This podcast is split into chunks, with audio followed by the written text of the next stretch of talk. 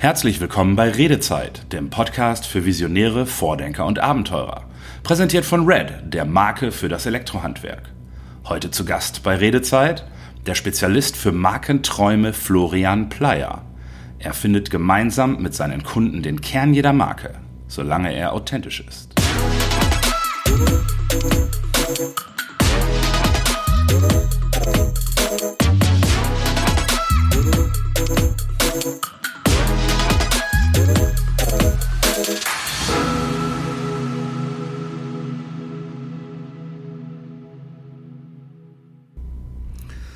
Heute begrüße ich hier beim Podcast Redezeit Florian Pleyer. Hallo Florian. Hallo Mirko. Florian ist einer von drei Geschäftsführern der Agentur für Markenträume in Esslingen. Mit seiner vielseitigen Erfahrung als Kommunikationsexperte im Raum gestaltet er bereits seit über 15 Jahren temporäre Architektur für die deutsche Automobilindustrie. Als Spezialist für Markenbildung ist er außerdem die treibende Kraft hinter dem Markenaufbau von Red. Florian, äh, erzähl uns doch bitte zuerst mal, was ist denn wohl temporäre Architektur? Das klingt ja ganz äh, verrückt. ja, so verrückt ist es aber eigentlich gar nicht. Also ähm, Architektur, da kann glaube ich jeder was mit anfangen. Ähm, äh, Schwäbisch sagt man immer so gut, äh, Häusle bauen. Ähm, Temporäre Architektur bedeutet einfach nur, dass wir auch ans Wiederabbauen denken. Das sind alle Maßnahmen, die nicht ähm, für die Ewigkeit gedacht sind. Und weil sie nicht für die Ewigkeit gedacht sind, natürlich andere Zielsetzungen haben, viel mehr Konzept, äh, viel spannendere äh, Formen. Und da haben wir uns äh, bei AMT darauf spezialisiert, vor allem im Marketingbereich unterwegs zu sein und Markenarchitektur zu verfolgen. Das ist letztendlich temporäre Architektur.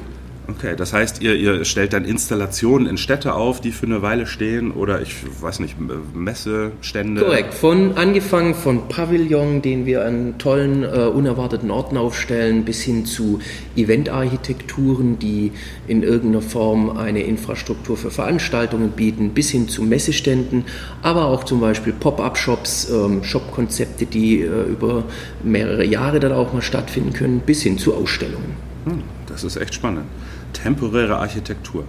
Aber fangen wir erstmal am Anfang an. Also du, ähm, wenn ich richtig recherchiert habe, hast du ja bereits während deines Studiums deine ersten Projekte realisiert und bist dann, ähm, glaube ich, sogar mit deiner ersten Bürogründung in der Schweiz äh, aktiv gewesen. Ha und, und hat dich das dann in die, in die Automobilindustrie gebracht? Weil du hast ja einige Erfahrungen mit den ganz großen Automotive-Herstellern, also Mercedes-Benz zum Beispiel.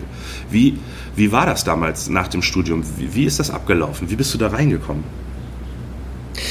Wie so häufig wahrscheinlich der pure Zufall. Also mein erstes Büro habe ich, ähm, da habe ich Praktikum schon ganz lange recherchiert. Ja, man will ja jetzt unbedingt ein cooles äh, Büro, wo man sein Praktikum mhm. macht.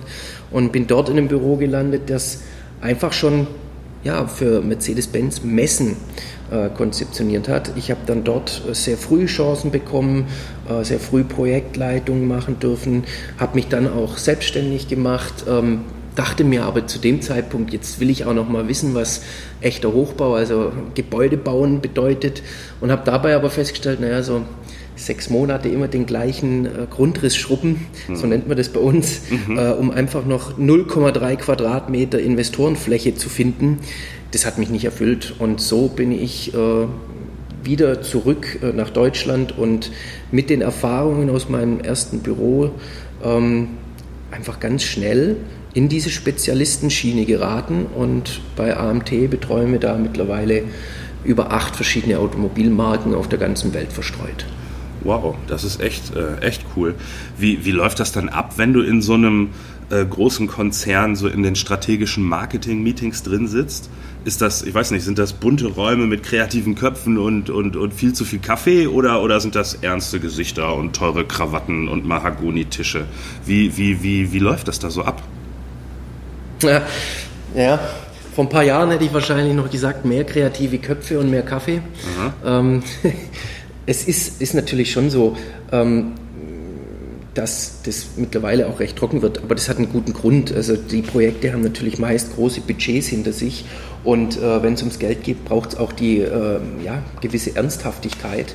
Deswegen ist es schon so, dass es ähm, vielleicht nicht ganz so krass mit äh, Krawatten am Mahagonitisch ist, aber das Verantwortungsbewusstsein für Budgets ist wichtig, vor allem auch für die kreativen Köpfe, die ein Verantwortungsbewusstsein für das Geld anderer brauchen.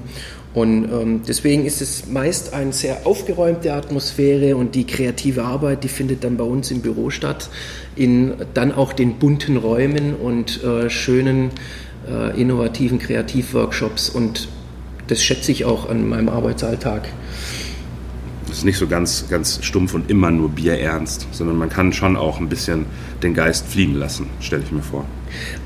Absolut. Und auch äh, wenn da die Ernsten äh, gegenüber sitzen, sei es bei Daimler oder bei anderen, die können das auch noch mit äh, ein wenig Humor und äh, Kreativität an die Sache rangehen. Aber es ist, glaube ich, nicht so, wie man sich das ähm, in den Klischees vorstellt, dass da noch am besten äh, mit Kaffee und äh, wie sagt man, Bierlaune Entscheidungen getroffen werden. Nein, das ist natürlich bei solchen Budgets mit Ernsthaftigkeit verbunden. Was ich aber auch gut finde, weil man das einfach dann auch mit der entsprechenden Professionalität umsetzen kann. Ja, und wenn du für solche großen, ähm, für solche großen Unternehmen Markenentwicklung betreibst ähm, oder Konzepte machst, wie, wie sieht das dann so aus mit Vorgaben oder Strategien? Jetzt vielleicht nicht im Detail, aber ganz allgemein, äh, welche Ressourcen kriegst du und dein Team äh, quasi bereitgestellt oder anders gesagt, wie, wie ist das Spielfeld begrenzt, auf dem ihr euch da bewegt? Wie viel Freiheit habt ihr, wie viel Einschränkungen? Ja, das ist, das ist ganz unterschiedlich. Es mhm. kommt ganz stark darauf an, zu welchem Zeitpunkt eines Projekts man hinzugezogen wird, wann man mit einsteigen darf. Und ähm, es gibt Projekte, da steigt man schon bei der Strategiefindung mit ein. Also mhm. ich habe ein Produkt oder ich habe eine äh, Marketingaufgabe, die strategisch erstmal beobachtet wird. Da kann man dann zum Beispiel sagen, ich habe ein Fahrzeug, das wird neu eingeführt, ich brauche erstmal eine Kampagne Social Media Bereich, ich eine Kampagne für Messen.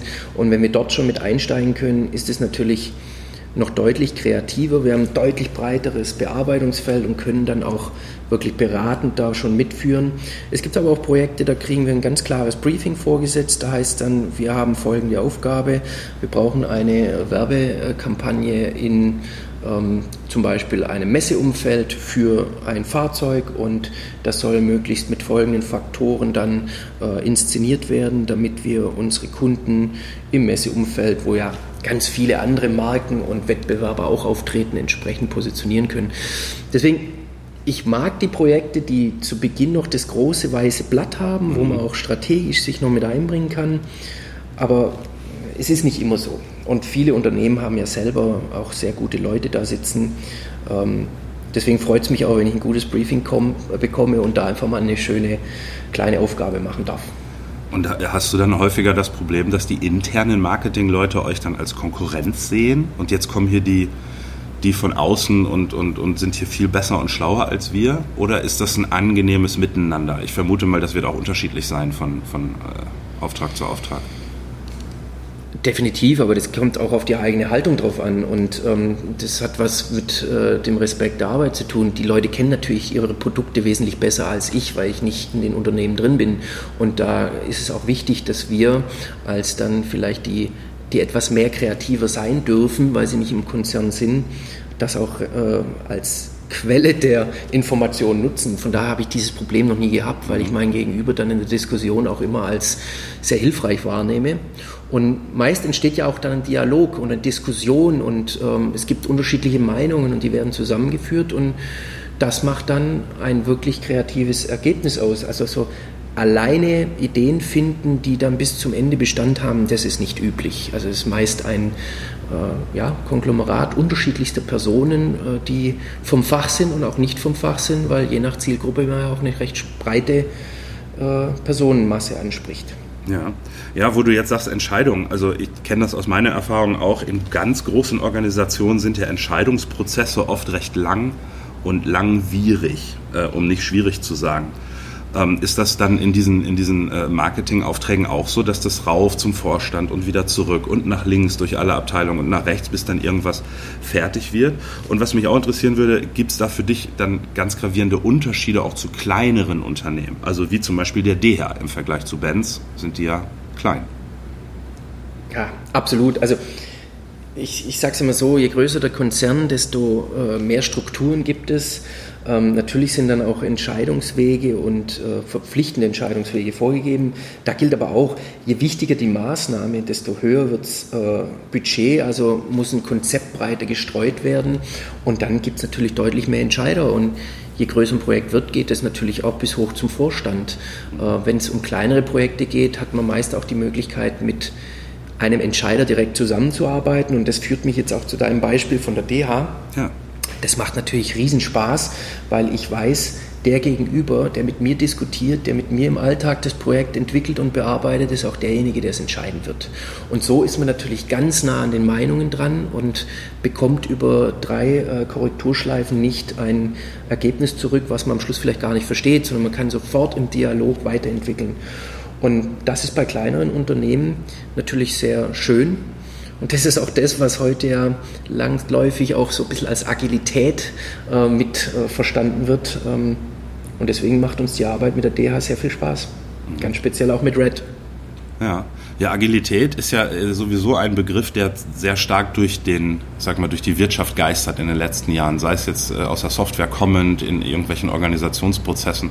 Und äh, im, im, Marketing stelle ich mir das auch vor. Die, die Ansprüche von Kunden ändern sich ja auch, nicht wahr? Oder kann ich mir vorstellen, dass ich vielleicht irgendwie ein Marketingkonzept ausprobiere und dann relativ schnell feststelle, das klappt aus irgendeinem Grund nicht und muss das dann umdisponieren? Wie ist das mit Agilität bei euch in diesem Arbeitsumfeld? Das gibt schon. Auch da kommt wieder das Thema mit hinzu, wie wichtig ist eine Maßnahme, wie wichtig ist eine Produkteinführung oder eine imagebildende Maßnahme. Und ähm, da gibt es schon Versuchsfelder. Da gibt es auch Versuchsfelder, wo man mal hinfallen darf und wieder aufstehen. Aber für die meisten Projekte gilt einfach ein hohes Budgetbewusstsein. Und ähm, es sind ja auch Budgets, die sehr schwer messbar werden, ob sie sich dann in wirkliche Verkaufszahlen widerspiegeln oder ähnliches. Und von daher ist man natürlich schon ähm, ja, verantwortungsbewusst im Umgang mit solchen Geldern. Und äh, da kommen so Firmen wie wir natürlich ins Spiel, die auf ihre Erfahrung bauen können, um gewisse Mechanismen auch sicherzustellen. Aber ausprobieren, das dürfen wir eigentlich fast immer. Und ähm, das macht den Reiz auch unserer Arbeit aus, immer mal wieder innovative Themen einstreuen zu dürfen. Mhm. Ja, Sp sprechen wir doch mal ein bisschen über die Marke. Du bist ja ähm, einerseits in der Agentur für Markenträume äh, bzw. Räume, da ist ja so ein kleiner, das T, glaube ich, als in Klammern. Und äh, du bist ja auch als Spezialist für Markenbildung mit diesem Thema ähm, schon lange beschäftigt. Wa was ist eigentlich im Kern eine Marke? Also welche Eigenschaften hat eine Marke? Äh, wie geht man oder wie geht ihr mit dem Themen äh, um wie Imageaufbau der Marke, Identifikation mit der Marke, Markenbildung? Ähm, wie, wie, wie misst man Markenerfolg? Also was, was ist diese Marke, diese Idee der Marke? Naja, da sprichst du jetzt natürlich eine, ein sehr weitreichendes Feld an. Da muss ich dir jetzt ganz viele Antworten geben. Super. Früher war es ja so, ähm, Marken haben ein gewisses Qualitätssiegel äh, bedeutet. Ein Markenprodukt war ein Qualitätsversprechen mit einer gleichbleibend hohen ähm, Produktqualität. Ganz tolle Beispiele sind da immer Nivea oder Tempo, wo es ja so weit ging, dass äh, die, der Markenname den Produktnamen in der Umgangssprache ersetzt hat. Mhm. Ähm, das ist eine Betrachtungsweise. Es gibt da natürlich auch Betrachtungsweisen wie man es auch aus dem englischen Begriff Trademark kennt, ähm, wo dann überall die kleinen Zeichen an irgendwelchen Begriffen dran sind. Das ist so eher der juristische Begriff. Was wir aber seit vielen Jahren machen, ist eben der identitätsstiftende Teil einer Marke.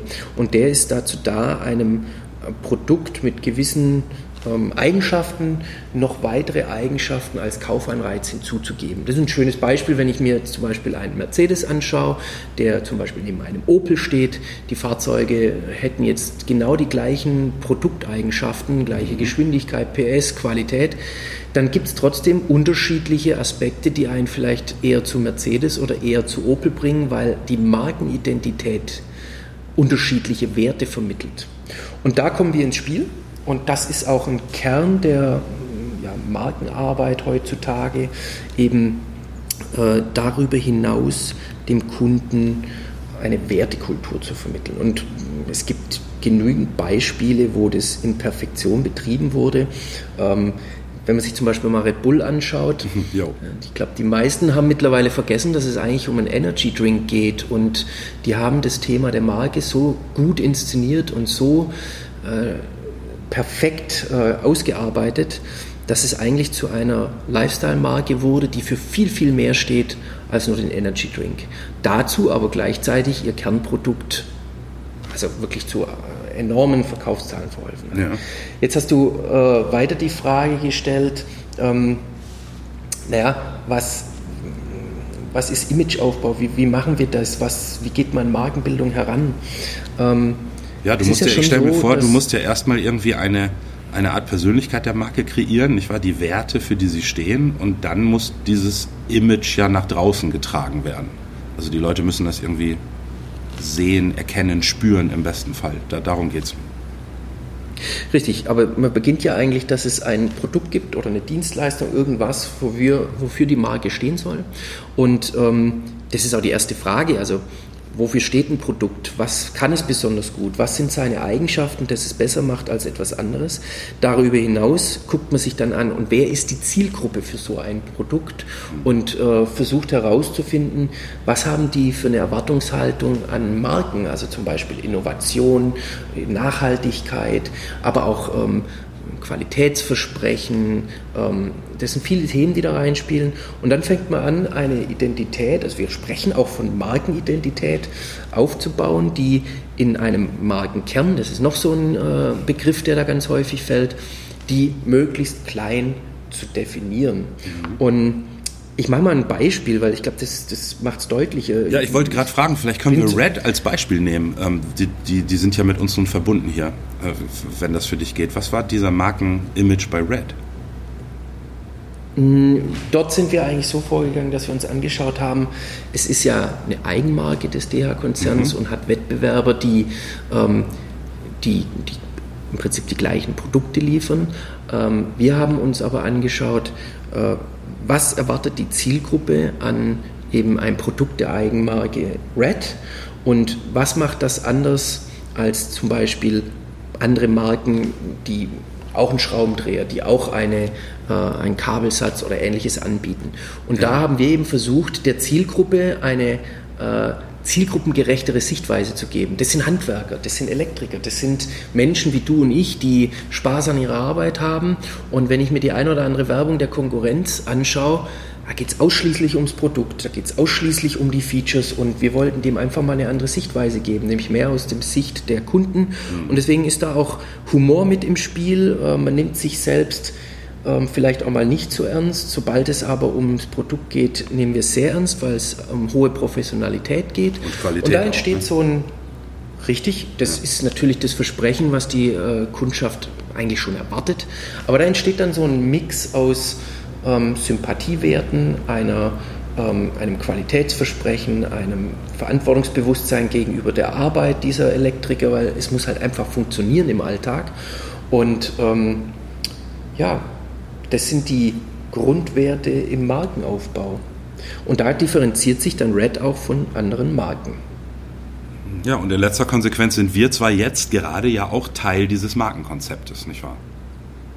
Richtig, weil eben Red, ähm, und so heißt auch äh, der Podcast, wo wir uns heute befinden, immer über den Tellerrand schauen möchte, auch in der Entwicklung neuer Produkte und dieses Querdenken spürt man dann auch in der Marke, in den Produkten und in der Kommunikation. Okay. Ähm, ich möchte noch mal auf was anderes eingehen, weil du hast jetzt viel von großen Unternehmen gesprochen, nicht wahr? Mercedes-Benz und auch die DH ist ja in Wirklichkeit ein recht großes Unternehmen schon. Wie ähm, oder große Unternehmen haben ja dann meistens bekannte Marken schon, die haben Logos und Brands, die seit vielen Jahren existieren. Hättest du ähm, Tipps oder Anregungen für ganz kleine Unternehmen oder vielleicht sogar für Einzelpersonen, für einzelne Menschen, die sagen, ich würde gerne sowas wie eine Marke etablieren? Gibt es da so ein paar einfache ja, Ideen, die man da äh, angehen sollte, muss? ja, es sind so ein paar Fragen, die man sich zu Beginn einfach stellen muss. Ähm, jetzt reden wir mal von einer Person, aber auch von einem kleinen Unternehmen. Da sind ja erstmal Menschen dahinter. Ja. Und diese Menschen haben ein Wertebewusstsein, das, mit dem sie dann auch ihre Produkte entwickeln. Und deswegen ist die erste Frage, die ich immer stelle, ja, für was steht ihr eigentlich? Für was steht ihr heute? Was sind eure charakterlichen Eigenschaften, die ihr durch euch euer tägliches Handeln mit in die Marke reinbringt? Und dann kommt meist auch die zweite Frage, und für was wollt ihr stehen? Also was wollt ihr vielleicht in Zukunft mit eurer Marke und mit eurem Handeln erreichen, was ihr heute noch nicht habt? Weil das auch dann recht schnell, das ist die meist dritte Frage, äh, eine Zielgruppe betrachten lässt und auch eine Zielgruppe identifizieren lässt, die für diese Produkte und Dienstleistungen dann perfekt geeignet sind. Und wenn wir die drei Fragen beantworten können, dann entsteht ein Wertekanon, der sich als Markenkern und als Markenwertekultur äh, definieren lässt. Und da ist für mich das Allerwichtigste und ich glaube auch das, was am erfolgreichsten ist, Authentizität ganz groß zu schreiben. Also nicht die Frage, wo wollt ihr in Zukunft sein, mit irgendwelchen Luftschlössern, die überhaupt nicht zu einem selbst passen, beantworten, sondern ganz konkret glaubhaft zu bleiben. Und das ist auch ein großer Vorteil, weil wir gerade von Red gesprochen haben. Mhm. Äh, die, die Personen, die da zu Beginn äh, hinter dieser Marke standen, die hatten die gleichen Charaktereigenschaften wie die Marke selbst, also humorvoll, ah. äh, absolut vertrauenswürdig, äh, ein hohes Qualitätsbewusstsein in die Arbeit, ein hohes Maß an Professionalität. Und dieser Mix ist da wirklich wichtig. Ja, wo du jetzt gerade von den Leuten hinter der Marke sprichst, wie ist das denn generell mit den Mitarbeitern der Unternehmen, deren Markenträume ihr realisiert? Ähm, werden die in solche Konzepte eingebunden oder, oder macht ihr tatsächlich Mitarbeiter auch zu so einer Art Markenbotschaftern? Und, und äh, falls das funktioniert, kann man das mit Kunden und Lieferanten oder anderen Partnern auch machen? Also spielen die Menschen in den Organisationen da eine Rolle? Absolut. Also sogar die führende Rolle. Ähm, ich sage immer, ein, eine Werbung allein verkauft nichts. Es ist immer ein Mensch dahinter, der dieses ähm, Verkaufen äh, erreicht. Und wenn wir Konzepte entwickeln, wo Menschen dann auch dieses Kommunikationsorgan nach draußen sind, also machen wir mal ein Beispiel, wir haben ein Produkt, das verkauft werden muss in einem Laden, dann müssen wir die Menschen zu Markenbotschaftern machen. Du hast da schon einen ganz tollen Begriff benutzt, weil die überzeugen den Kunden mit den Werten der Marke und dem Produkt den Kauf quasi zu machen. Und wenn der Mensch da keine Lust dazu hat oder kein Interesse daran hat, dann wird man auch nie erfolgreich Produkte verkaufen können. Deswegen ist es auch für uns meist so, dass wir, wenn wir Konzepte entwickeln ähm, und die dann in den Vertrieb gehen, wir wirkliche Vertriebsschulungen machen. Das sind meist kleine Events, wo wir auf spielerische Art einfach die ähm, ja, Eigenschaften rüberbringen wollen. Und ähm, das ist, glaube ich, mit einer der wichtigsten Punkte, die Leute dahinter zu begeistern, dass es eben nicht nur ich arbeite für die Marke, sondern ich bin Fan von dieser Marke, ich habe eine hohe Markenidentifikation, dann ist es glaubhaft, dann ist es äh, für den Kunden auch eine zusätzliche Kaufentscheidung. Ja, klar, weil, wie mein Vater schon immer sagte, Geschäfte werden zwischen Menschen gemacht. Also braucht es irgendwie diesen menschlichen Aspekt auch in der Marke, scheint mir. Ähm Absolut. Also nicht, nicht umsonst gibt es ja auch den Ausspruch, der ist eine echte Marke. Ja. Das also scheint ja was Erstrebenswertes zu sein auch irgendwie. Ja, ich denke schon. Also jeder sollte doch für was stehen, für das er eintritt und glaubhaft vermittelt und dann ist man schon fast eine Marke. Mhm. Ja, das deckt sich mit dem, was ich oft mit meinen Klienten versuche zu tun, nicht wahr? Dass sie näher zu sich selber oder zu diesem Kern ihrer Werte, wofür bin ich geschaffen, was ist eigentlich das, was, was mein Auftrag hier in dieser Welt? Das ist ja eigentlich fast dasselbe, wenn ich das so höre. Ja, es geht viel um Kommunikation, das ist mhm. richtig. Aber natürlich mit einer Markenbrille und einer äh, Wertekultur, die da vermittelt werden soll. Und was glaubst du, wo, wo geht die Reise hin in Bezug auf Marken? Wenn ich das richtig verstanden habe, hat die Marke ja in den letzten, weiß ich nicht, 130 Jahren oder so einen kometenhaften Aufstieg in der Welt verzeichnet. Die, diese Idee der Marke, glaube ich, kannte man vor der industriellen Revolution quasi nicht. Und jetzt gibt es dann Coca-Cola und Apple und Tesla und ich weiß nicht was noch alles, äh, wo die Marke selbst ja scheinbar schon viel mehr Wert hat als die Gebäude, Produkte, Dienstleistungen dieser Unternehmen zusammen. Ähm, das finde ich ja immer so spannend. Und, und, und irgendwie gleichzeitig äh, hat man den Eindruck, stehen die gar, ganz großen globalen Konzerne auch, auch irgendwie an der Grenze von so Wachstumsprozessen, nicht wahr? Man, äh, diese Zankereien zwischen Apple und Samsung jetzt letztens wegen der Krümmungsgrad von irgendwelchen Handyecken, das hat ja schon so was Absurdes fast wie die, wie die EU-Vorgaben zu Gurke. Also, also ist die Marke in, ja, es, es drängt sich so auf, ne? Ist die Marke, hat, hat das Zukunft? Was glaubst du, was, wie sieht das in 50, 100, 200 Jahren aus mit dem Thema Marke? Das ist eine super spannende Frage und wenn ich dir jetzt da eine Einsatzantwort geben könnte, wäre ich, glaube ich, äh, eine renommierte Persönlichkeit. Also es ist ein super vielschichtiges Thema. Ähm, wir betreuen viel auch in der Marktforschung und deswegen ähm, gilt es da erstmal andere Aspekte zu betrachten. Also wir haben völlig neue Mobilitätsaspekte in unserem Leben, wir haben neue Kommunikationsmöglichkeiten. Es hat sich in den letzten Jahren auch extrem das Nachhaltigkeitsbewusstsein der Menschen äh, verändert. Mhm. Es lässt sich beobachten, dass das zu einem viel höheren Identifikations- zu einer viel höheren Identifikationsnotwendigkeit in vielen Bereichen führt und eben auch ganz bewusst beim Konsum. Mhm. Und äh, wenn wir uns da die führenden Marken anschauen, du hast gerade so ein paar schöne Beispiele gebracht mit Coca-Cola, Apple und Tesla, da geht es ja letztendlich schon nicht mehr um das eigentliche Produkt. Und auch wenn die sich natürlich ums Produkt streiten, wie du jetzt auch gerade als Beispiel genannt hast, weil am letzten Endes geht es für alle ums Geld verdienen, ja. steht Apple für viel mehr als nur das iPhone. Das steht für eine Philosophie hinter technischen Produkten. Es, ist ein Lifestyle. Ähnlich wie bei Coca-Cola, die ähm, letztendlich für das Erfinden des Weihnachtsmanns verorten, also verantwortlich sind. Das sieht man ja schon. Das ging so früh los, dass sie gesagt haben, alleine mit dem Bewerben des Getränks geht es nicht weiter. Die haben schon so früh gesagt, es geht um das Vermarkten eines Erlebnisses hinter dem Coca-Cola-Trinken. Und da komme ich jetzt auch auf meine These für die Zukunft.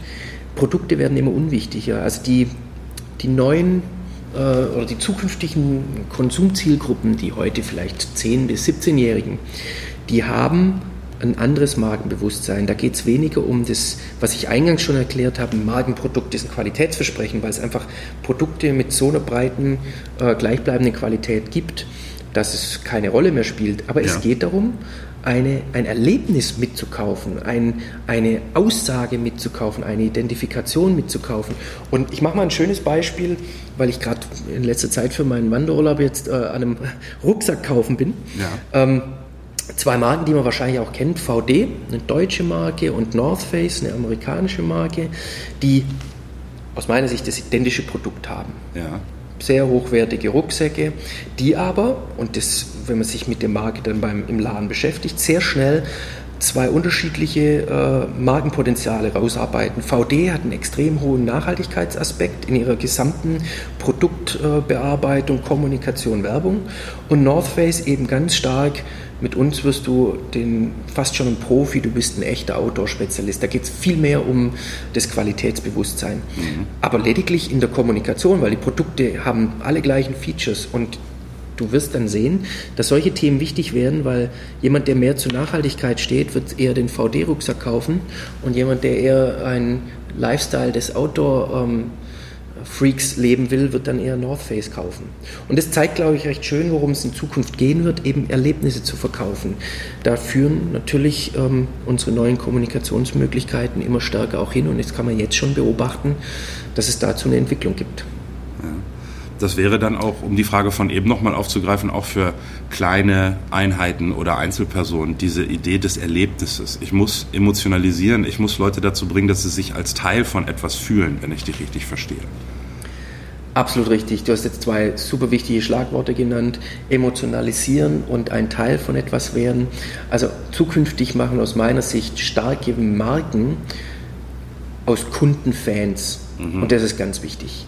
Und da gibt es einfach ähm, gibt's diese Beispiele, die wir genannt haben. Ähm, einer, der Coca-Cola trinkt, trinkt nicht Pepsi. Einer, der Apple kauft, kauft nicht Samsung, obwohl die Produkte gleich gut sind. Mhm. Und ich glaube, darum geht es in Zukunft, äh, Fans daraus zu machen, teilzuhaben und zu emotionalisieren. Kann man dann, ist es richtig zu sagen, dass sich die, äh, die Marke immer stärker von der Realität, Schrägstrich jetzt vom Produkt abkoppelt? Und stärker in so einer, ich will nicht sagen virtuellen Welt, aber stärker so als, als, als Idee existiert noch als früher vielleicht? Ja, absolut. Also okay. ich sage wieder Red Bull. Mhm. Ja, Was klar. hat denn das Erlebnis Red Bull letztendlich mit dem Getränk zu tun? Und ähm, Es ist aber trotzdem ein, ein ganz toller Experience-Grad, der den Menschen Spaß macht. Dabei darf man das Produkt, glaube ich, nicht vergessen. Also es wird keine Marken geben, die ohne Produkt überleben können, weil es braucht dieses Identifikationspotenzial letztendlich schon an faktischen Dingen. Mhm. Aber es wird deutlich mehr in eine ja, Erlebniswelt abdriften, wo dann das Produkt selbst nur noch Teil eines Lifestyles ist. Spannende Vision. Zu, zuletzt, ähm, weil wir das immer machen, zuletzt würde ich dich gerne noch fragen, ob es was gibt, was du unseren Zuhörern mitgeben möchtest. Einfach eine ganz persönliche Botschaft von dir, irgendeine Weisheit, ein Gedanke, von dem du dir wünschst, dass irgendwie alle Menschen ihn am besten teilen sollten. Also ganz egal was. Äh, was. Vielleicht hast du so etwas. Das ist, ja, das ist auch eine spannende Frage. Wir hatten vorhin schon davon gesprochen. Ich glaube, in unserer Zeit ist einfach Authentizität, vor allem auch äh, sich selbst treu bleiben, ein ganz wichtiges Thema, was einem in vielen Aspekten weiterhelfen wird. Und das wäre so meine Botschaft nach draußen, so meine Weisheit, hast du gerade mhm. gesagt. Ähm, einfach, ja, man selbst zu bleiben, wird einen in den meisten Lebenslagen und auch in der Arbeitswelt weiterhelfen. Und ich glaube, da tun wir alle gut daran, wenn wir wissen, der Gegenüber ist der, mit den ich auch so gerade wahrnehme. Also ein Markenthema. ja, ist absolut, oder? Es ist, eigentlich finde zu dir selbst und ähm, sei stolz drauf. Ganz, ganz platt gesagt. Richtig. Ähm, unsere regelmäßige Blitzfragerunde wartet noch. Ähm, das ist ja ein fester Bestandteil meiner äh, Podcast-Bemühungen hier. Und ähm, das Ganze funktioniert so: Ich stelle dir einfach, ich starte zehn ein paar Sätze und bitte dich dann diese Sätze quasi nach dem Punkt, Punkt, Punkt zu vollenden. Möglichst mit wenig Nachdenken und mit viel Spontanität. Ich fange an mit ganz oben auf meiner Bucketlist steht aktuell. Hm. Ich habe gar keine Bucketlist. Also ähm, ich versuche in meinem Alltag die kleinen Dinge zu machen, auf die ich Lust habe. Und für die großen Dinge brauche ich, glaube ich, mehr Zeit, um mal drüber nachzudenken. Mhm. Okay. Meine sinnloseste Konsumentscheidung der letzten Jahre war Fleischersatzprodukte. ähm, ich, ich, ich, beschäftige mich viel gerade auch mit ähm, Fleischessen, mit äh, vegetarisch äh, sich ernähren. Ja. Und äh, bin eigentlich auf den Trichter gekommen, entweder ausgewählt Fleisch zu essen oder eben dann vegetarisch, aber eine Wurst, die keine Wurst ist, hat für mich keinen Sinn ergeben. ja, das finde ich gut nachvollziehbar. Also ganz oder gar nicht irgendwie. Richtig. Und, und nicht dran lang. Irgendwie. Und beides ja. geht. Okay, okay, super. Eine Jugendsünde, für die ich vielleicht nie erwischt wurde. Regelmäßiges Einbrechen ins Freibad, um nachts baden zu gehen. Nacht oder nackt? Nachts. Nachts, nachts, okay. Okay. Hygienisch soll es bleiben. Schön. Ähm, Punkt, Punkt, Punkt würde ich gerne mal meine Meinung sagen.